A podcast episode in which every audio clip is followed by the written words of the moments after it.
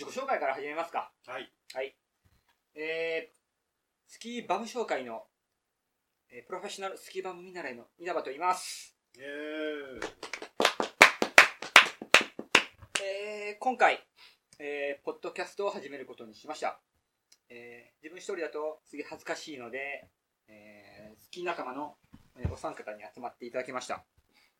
えー、ダメだね、こんな堅苦しいの。うん。うん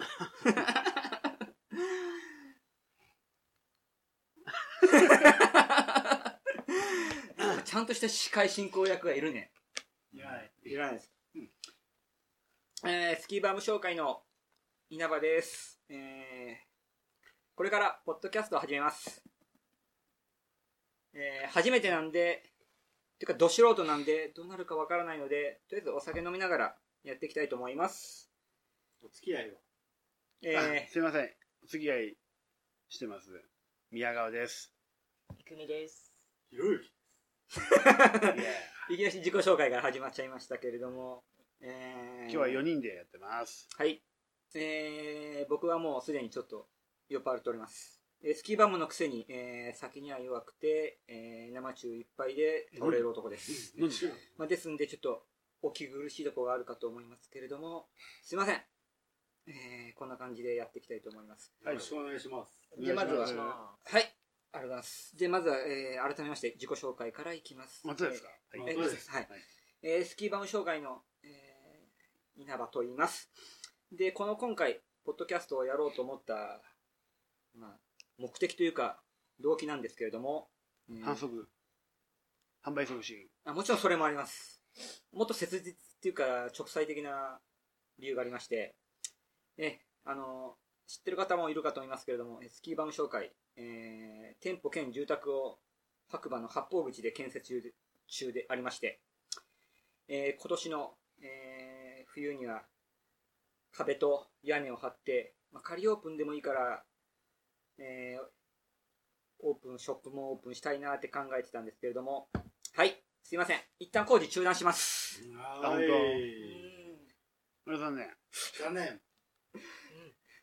宮川さんにはちょっと今今回初めてご報告することになりましたけれども、資金的な問題ですか？そうですね。いや、資金ではなくて期、間まあ。自分の、そうですね、自分の力不足と時間不足で、まあ、9月入って、冷たい雨も降ってきて、いつ雪が降るかわからない。うん。まあ、そういう時間的なプレッシャーの中で、家を建てるとなると、うん正直言ってしんどいっす。うんやっぱり家建てるからには楽しみながら建てたいなというのがありまして、時間に余裕持ってやれやりたいということで、一旦今回秋は中断して、来年の春から改めて再開したいと思いますので、来年の冬にはオープンするの。あ、ショップの方はですね、えー今年の秋に、えーオープンを目指しております。おー、白馬の駅前。ないるや場所はそれがですね、まだ決まってなくて、とりあえず今仮店舗とか貸し店舗を、あのー探してるあ、あーそういうことね。状態でして、まあ不動産屋巡りをしてるんですけれども、やっぱまあ不動産屋の物件はちょっと大きいし、まあスキーバムショップなんでまあ8坪ぐらいあればいい、あー8畳ぐらいあればいいなと思ってるんで、うん。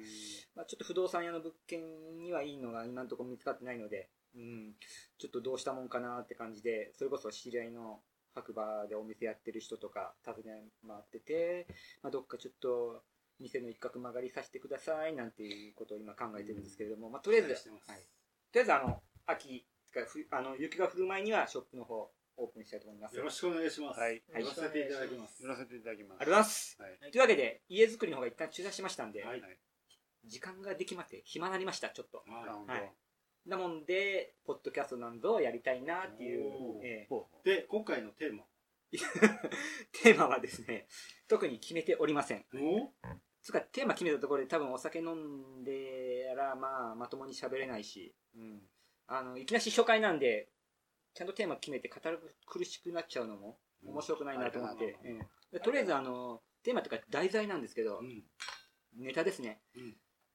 MSP、の、マチスティックプロダクションの新作ムービー、ードロップエブリシングはい。が今年の、今年が9月ね、もう今月に発売になりますので、でその話をしたいんですけど、もちろん本編がまだ出てないので、うん。本編の話はできないんですけれども、うん。予告編がありますんで、はい。それを見て、トレーラー。見ました。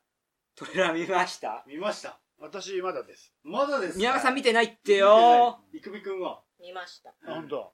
どうでした？いくみくん。いやもう本当もう予告編だけで面白そうで。おおもううん。前回の作品とまあつながってるっていうことでまあ非常にねおおいきなりいいとこ来ましたね。ええーその話もちょっとおいおい。はい、ザナドゥ。ザナドゥごめんオリビア・ニュートン・ジョン。おおザナドゥ。それちょっと違う。あ、違う。すいません、僕今置いてきぼりでどういう意味？うん解説必要っていうか、多分リスナーの人も意味不明やと思うから。で、トレーラー見て。え、すいませんいかがで。した？はい、あ、ごめんなさい。僕もその前に一つ告白あります。はい。え、トレーラー見たの5日前です。なんてこと？俺はっきり言って、フリスキー、MSB 見ながら育ってきたんですよ。もうドンピシャの素材で、一番最初見たのがピュラビーダッチって97年だったかなうん。カナダで見たんですけど、それずっと見てきて、僕のフリスキーと人生歩んできたもんなんですよ、MSB。だから毎年7月なり8月なりトレーラー出ると、もうすぐに見てたんですけど、すみません、今年に限っては、7月の中旬にトレーラー公開になってか関ら、わらず。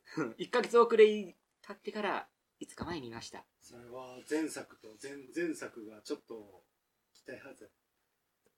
忙しかったんでしょ？いや、単純に。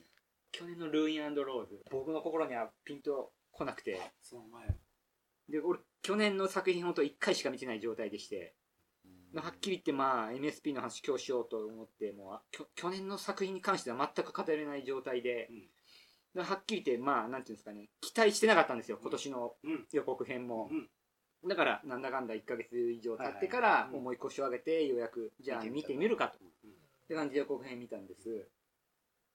で見たらそしたら、うん？さっきの郁美君と意見も同じ。お？前作。前作。前作の。前作をダウナーを大否定。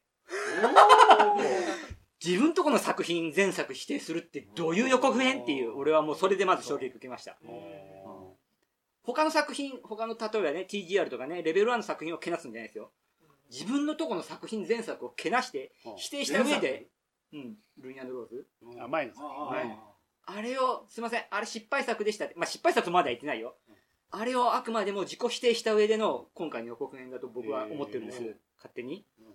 だまだ予告編見てない宮川さんに今こんな話したら、まあ、ほとんどネタバレになっちゃってるんで申し訳ないんですけど。その前のやつも見てないもん。あそっかその前のやつ見てないってこと？は、前の前も見てない。うん。まあでも別に前作だけではなくて平たく言えば、これまでの MSP のうん、作品を、あそこまでは言ってない。そこまで言うね。あくまでも近年近作やね。3作前のあの「デイズ・オブ・デイズ・オブ・ユースはい」あの2年プロジェクトの。ああれはそう僕の中でも近年の大傑作で、うん、フォーカスは超えない。でやっぱそのあの「デイズ・オブ・ユース」もやっぱりあのー今までの MSP とはちょっと違う毛色だったじゃないですか。ストーリー性重視でそれこそ2年プロジェクトで、うん。やっぱあれはあのー他のプロダクションシェルパシネマスとか、うん。あとはあのバルハラ作った、うん。あのスイートグラスとか、やっぱあのプロダクションに影響されて作られたと思うんですよ、うん。ストーリー性重視うん。アクションよりも、まあコメディを結構排してシリアスなであれでもうあのイントゥ・ザ・マインドとか、あの、オール・アイ・キャンとか、シェルパス。あれ結構もうエポックメイキングで、今のスキームービーの流れを作ってるんですね、キングさんで、その流れの延長線上で、去年のルイン&ローズがあるんですよ。で、MSP としては自分たちでそういう作れないから。マリー・ワイスにしろ、スティーブ・ウィンターにしろ、スコット・ガフにしろ。だから外部から監督呼んで、ベンさんっていうね、あの、スイートグラス前やってた。うん今はあの、DPS のウェブセウェビソードの、えー、シャドウキャンペーン。作ってあ、ますけどシャドウキャンペーンね。もう予告編出まして、あの人も、が、ベンさんが今年作るんですけど、その外部から監督呼んできて、招聘して、ベンさんにそのルインラーズを、ローズを作ってもらったと。うん。もちろん、プロデューサーととかは、ウィンスティーブ・インターもな、連ねてますけれども、うんまあ言ったら一つのチャレンジだったんですよね。あの自分たちの今までは作れないものを外部の人に作ってもらおうと。でその結果が、まあ僕としてはですよ、感想としては、一回、いや、ダサくとまではそれは言わないけど、とりあえず一回しか見るなかったと。普通だったらシーズン中何回もリピートするような MSP のムービーが一回しか見なかったと。ではなかった。うん。ではなかったと。うん。そういう意味でまあ MSP に対してちょっと期待、今シーズンもしてなかったんですけれども、うん。それでですよ、予告編見て、で、最初の10秒見たときに、あ、今年も MSP やっぱダメかもって、俺思ったんですよ。う。ん したら、もう見事に期待を裏切られた感じで、うん、その辺はね、今からちょっとあの、再生するやつを宮川さんにも見てもらって、はいうん、ちょっとあの、これからこれ以上突っ込んで言うとネタバレになっちゃうんで、あちょっと一旦ここで話して終わって、はい僕の話は。はいうん、で、次はちょっと、ヒロさんの話を伺いたいんですけども、いつ見ました？予告編は。5日前。5日前 今リピートしましたね。この間ついこの間。ついこの間。うんやっぱそれは、に見てって言われて。ああ、俺に頼まれて、うんその時頼んだ時点で僕もまだ見てなかったんだけどね。トップページを見て、ううーん、前作となんか似てるぞ、構図が、と思ってうん。見ました。よかった。監督は一緒だよそれがねクレジット出てないんですよ。まあ多分、あベンさんではないと思いますけれども、かといって、あの、スティーブ・インターとか、スコット・ガフニーの名前が出てるわけではなくて、そうその辺はね、まだね、詳細はわからないんですけれども、フェイスブックって見ると、あヤクニーとあれの名前は出てる。あれっていうのは。ウィンター、あ、本当。じゃあもうそれこそオリジナルで。うん。うん。ただ、スポンサーがね、スポンサーと言いますと？アンダーアーマーと、ん。なんとか、今までみたいうんにレッドブルー、うん。K2、サン、ズラズラズラっていうのはない。ああ、それはね、やっぱスポンサーが変わると、映像が違う。やっぱ、全然違う。うんその辺僕ちょっと気づかなかったんですけど、もうちょっと詳しく教えてもらえます？レッドブルとかサロモンとか K2 とか、うが出ると、うん金かけられるせいか、うん映像がすごい。であうおーっていう衝撃を受けるような映像がうん連発する。あ。で、それのスポンサーが少ないと、うん。あうんれっていうのはここ全2作。うんでもこのトレーラーを見ると、んスポンサーが、あれ？これだけなのに、こんな映像撮れるんだ。こう、なんか期待しちゃうな。っていう感じが逆に出て俺素朴な疑問として、うんスポンサーそう映像とかに口出すもんなんかね。くる。出す出す出す出す。あ最近ここ数年のところは、板のうん。トップシートに映さない。ああ、そうなの？うん、誰々が滑ってるうん。っていう名前も出さない。他社メーカーの？うん、たた誰々が滑ってます。誰々が滑ってます。で、板のこういうのが映ってますっていうのはない単純に人が滑ってる。ごめん、ちょっと俺今酔っ払ってるのに理解う、頭ついてないんだけど、なんでそのスポンサーの板を映さないの？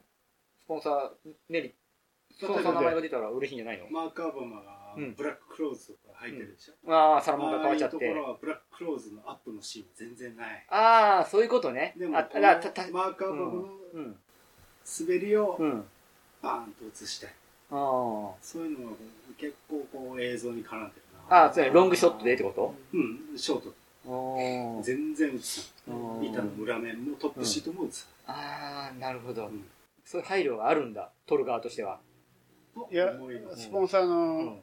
意向じゃないよ行こう。うんでもそういうのってさ、CG とかで隠せないのかね。ほ まあ、ぼかうしまあやっぱ厳しいか。うんあ厳しいね。厳しい。金かかるしね。うんスキープロダクションにそんな金はないねないね。CG 処理するのはね。できる、ね、できないことはないけどね。うんさあ、宮川さん。え？トレーラーを見たこともない。最近もう全然見てないだよ。なんで？なんで？あのね、とりあえず今引っ越し、ちょっと待って、ちょっと待って、引っ越しって言ってましたけど、宮川さん、家、そういえば新築されたそうですね。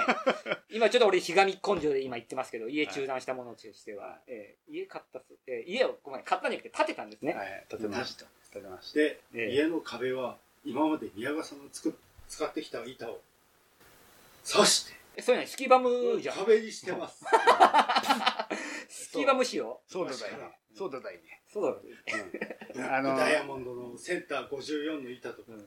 全部土に刺して。っていうか、どんだけ板持ってるの？カルカルフの板とかね、カルフのテンスマウンテンとかね、細くてちょっとあれだね、壁としては大変だね。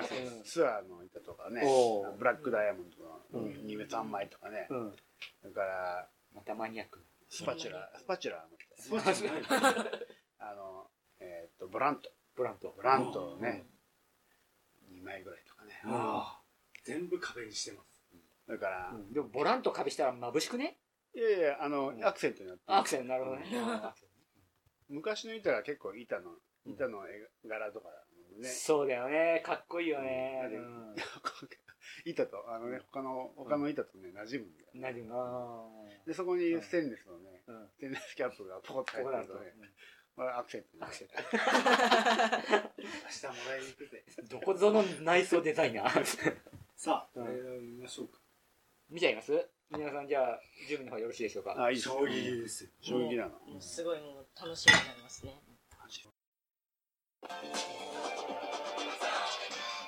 うん。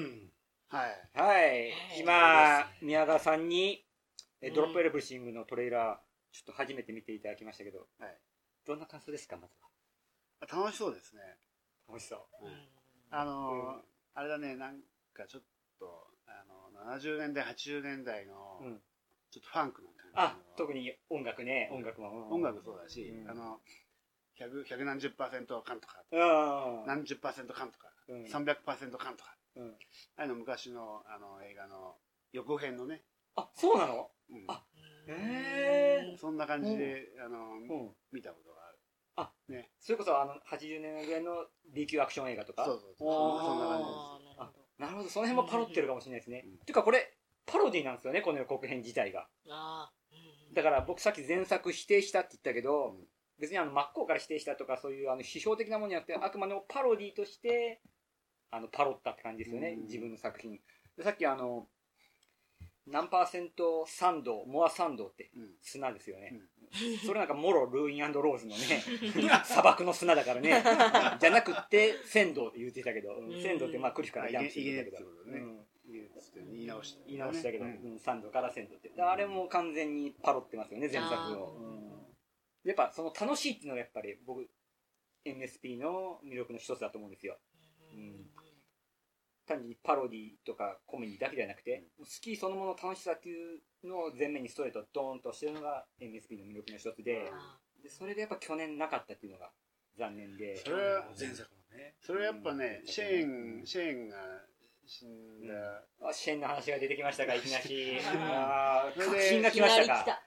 そういう、そういう、そういう、とこじゃないかね。でもさで、うん。はいはい。で、うん。そこでシェーンがね、うん。ピエロ、ピエロみたいな感じで、うん、道化師で。うんうん。あの、その、楽しくやってたわけうん。で。で、で、いなくなっちゃったもんで、うん。どういう、その路線を穴埋めするところで、うん。ね、ちょっとあの、瞑想してね。瞑想し余て、計ぐちゃぐちゃになシリアスな。全然。どうしよう、どうしようっていう感じがあったのかもしれないね。あ、なるほど。MSP としても作り方に迷いがあったかもしれないですよね。うん。だから、まあ、外部から監督呼んで、試行錯誤もあって。でも、今のやつ見てたら、コメディアンばっかりじゃないですか。ミシェル・パーカーしかり、コディ・タウンゼント、その前さんのサウズ、エリス・サウザクエットにしかりマーク・アブバも。あ、みんな、面白い面白いですよね。だからあれ、の支援のね、ちゃんと演技指導を受けてるんですよね。うん JT, もそうだしね。JT もね。スペシャルゲストだしね。だから、JT とコーディがシェーンでして。弟子で。うんやっぱちゃんと、そうレガシーは引き継がれてるんですよね。うんスキームービーって、やっぱり、メインはやっぱなんだかんだ滑ってる人じゃないですか。もちろん、スポンサー絡みでよそから引っ張ってきたりとか、他のメあのプロダクションで活躍してる人を引っ張ってくることもできるかもしれないけど、やっぱり、なんていうんですか、育てるもんだから、MSP でずっと支援、時代を通じて、うん、あの、培ってきたものが、今作にして、うん。なんか遺憾なく発揮されたっていう感じで、だあって今までコメディ言うても、ほとんど支援が引っ張ってたわけで、うん。ー今なんかみんなコメディアンじゃないですか。なんで好きやのに演技もできるわけって感じで、そんなもん誰も求めてないしって感じで、うん。でも普通にやってる。うん。そこがやっぱ MSP の強みかなって、うん。もちろんそういうスコット・ガフニーとかね、あの、演技指導で、演技指導っゃおかしいか。あの、いや、あの、ネタの方法も人もいるから、そういう制作陣の厚みもあるけど、やっぱでも、なんだかんだそのアクターですよね。そうだね。うん、スキーや、まあ、パフォーマーっていうのか。そういう意味ではやっぱり、これは絶対 TGR には出せない強みだと思うんですよ。スキーだけじゃないと。うん。もちろんスキームービーだからスキーがメインなんだけど、あそうだね、うん。あの MSP の面白さはそういうところだったね、うん。あのそういうおちゃらけじゃないけどね、うん。ユニークなところもあって。他のスキームービーと違うのは、うん MSP が違うのはそういうところだったと思うね、うんティトンはメタリカ。メタリカ。メタリカで、MSP はアンスラックス。バンドでヒュー例えきましたが、その心はちょっともうちょっと。これはね、分かる人は分かる。アンスラックスとメタリカの違いだ。アンスラックスでスキームービー3とか、2とか、よく使ってた？いやいやいやいやいや、もう一回全部う俺音楽の方がでこ疎くて。こへ来て、うんあの、スレイヤーをなんで使わないんだっていう人はもうクソだかごめん俺話その話についていけない。もうちょっと詳しく。ら。ちょっうん。わかんないな。あのー使う音楽で、プロダクションの色とか毛色が違うっていうのは、ううんやっぱ音楽詳しい人から見ると全然違うもんなんだ。メタリカとアンスラックス。あ全然違う。ーあとあれっすよね、なんか、うん昔はヘリでこう撮影してたのが今ドローンじゃないですか、もう。そうだね。だから、この、うん静かな感じだからライブオーディオとかそういう、うん。そういう滑る人の話とかがよく聞こえるようになったのかなっていう。あ、なるほど。あ、その考えしてもなかった。ーンで映すとすごい綺麗に見えるよね。カメラがやっぱ360どこにも回るから、うんやっぱこの、あの、広いところをうん映せるんだなっていう。うん感じもアラスカの斜面も違って見えるあと曲とのこの相性もまた良さそうで。ドロドローンでやっぱ、うん。やっぱ GoPro の方が性能はいいのかなっていう。ーン。でも一時期に比べてこう GoPro みたいなこうヘルメット感も少なくなったね。ああれなんだろうね。ー、あれ、わかんないね。あれやっぱマスターベーションじゃない？まあ自己満足だよね。だってうん。ねスキー場行ってもみんながね、素人か なんかつけてるけどねうん誰も見ないからね。なんかつけて自己満足だあれそりゃそう。まあ、そのスキーヤーの視点が、滑ってる人の視点が、僕ら視聴者が見えるって意味で、すごい体感的なアトラクションとして映像としては面白いと思うんですよ。でも、別にあの、あのスキーって、別に滑ってる人が一番よく分かってるわけで、例えばこれが戦争映画だったら、戦争、あの、兵士の視点っていうのはすごい貴重で、戦争を経験したことない人にとってはそういう映像はすごいリアルだと思うんですよ。その GoPro 使った映像とか、例えば作り物の映画にしても。もうスキーヤーって別にみんなスキーしてるわけです。あの、スキームービーの視聴者っていうのは。GoPro の映像を見なくても、もちろん、大きなクリフ飛んだ時の感覚とかわかんないけど、基本的にスキーヤーの視点っていうのは自分らも知ってるわけであって、うん。でも基本的に人がパウダーを食ってる姿は見たくない。ああ、それはジェラシ ああ、ジェラシー。ジェラシージェラシーもう人がこうバーってなってる姿を見ると、ー。うん。この野郎って思うよね。疑似フェイスショットはお断りお断り。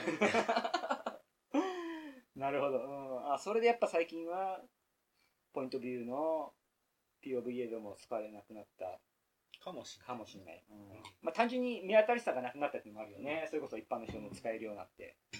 ドローンはまだ高価だし、あの、一人では、あの、撮影できないっていうのもあって、やっぱスキームービーではすごい利点あると思うけど、直行のヘクソは期待してたヘクソはね、クソですよ、クソ。ヘクソだクソドローン。お前3年前に頼んだバッテリーまだ来ねえじゃねえか。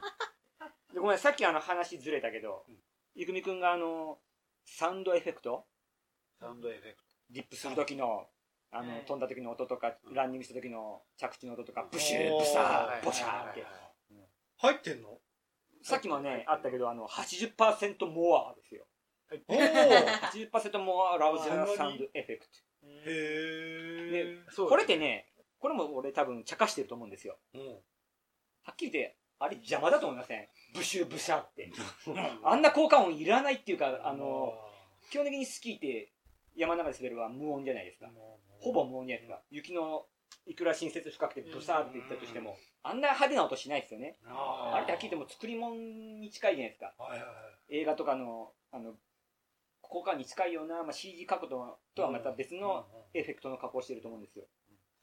で、それが、がエフェクトって言ってる？うん、ラ俺全部メモったんですけど、ラウダーサウンドエフェクト。これってね、俺、去年のあの、トラビス・ライスの、フォースディメンション。